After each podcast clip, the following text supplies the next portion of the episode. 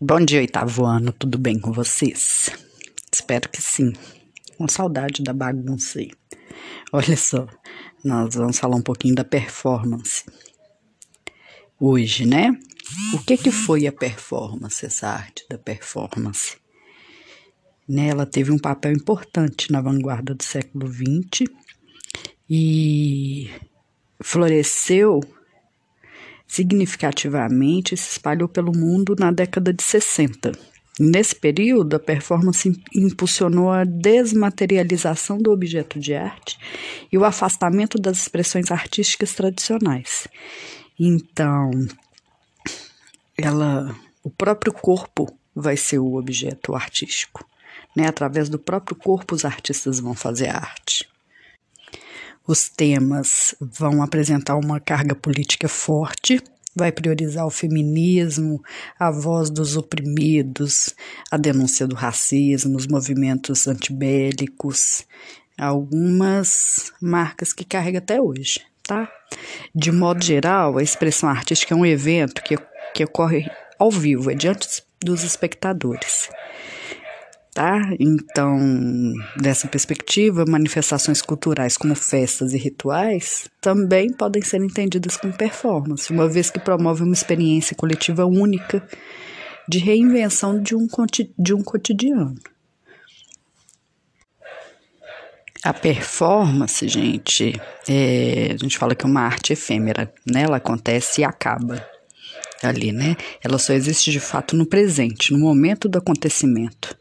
Ela então nunca é controlada totalmente pelo artista, porque ela está sujeita ao que pode ocorrer no espaço onde ele está.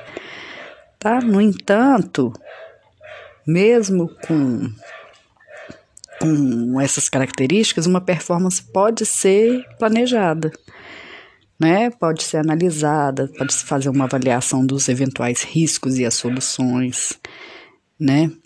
E pode deixar na, na no, no seu projeto, né, na sua formulação, um espaço para improvisação também.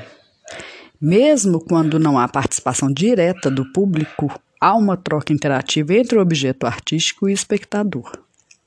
Tá? E existe espaço para o imprevisto sempre. Como um acontecimento único, a performance não pode ser guardada, é, reproduzida ou representada. Ela é registrada e documentada por meio de relato, foto, vídeo, tá? Se houver uma tentativa de representar, de reapresentar, né, vai configurar em uma outra performance. diferente da primeira. E é também como um acontecimento único. Ok? As primeiras experiências performáticas no Brasil foram realizadas pelo paulista Flávio de Carvalho. Ele vai utilizar a arte como meio de experimentação e de conhecimento.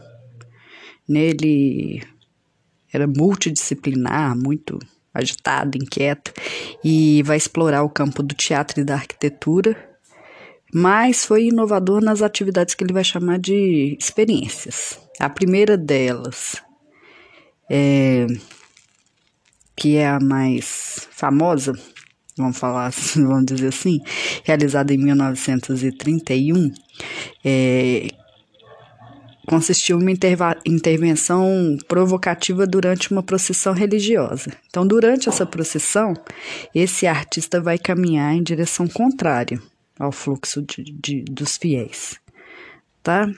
E a última experiência, essa sim é a mais famosa, não é a primeira, a primeira também é famosa, mas a última, que vai envolver a criação de uma roupa masculina usada então, para a época, vamos, vamos pensar que é em 1956, ele veste uma roupa masculina para um verão tropical e vai caminhar com essa roupa.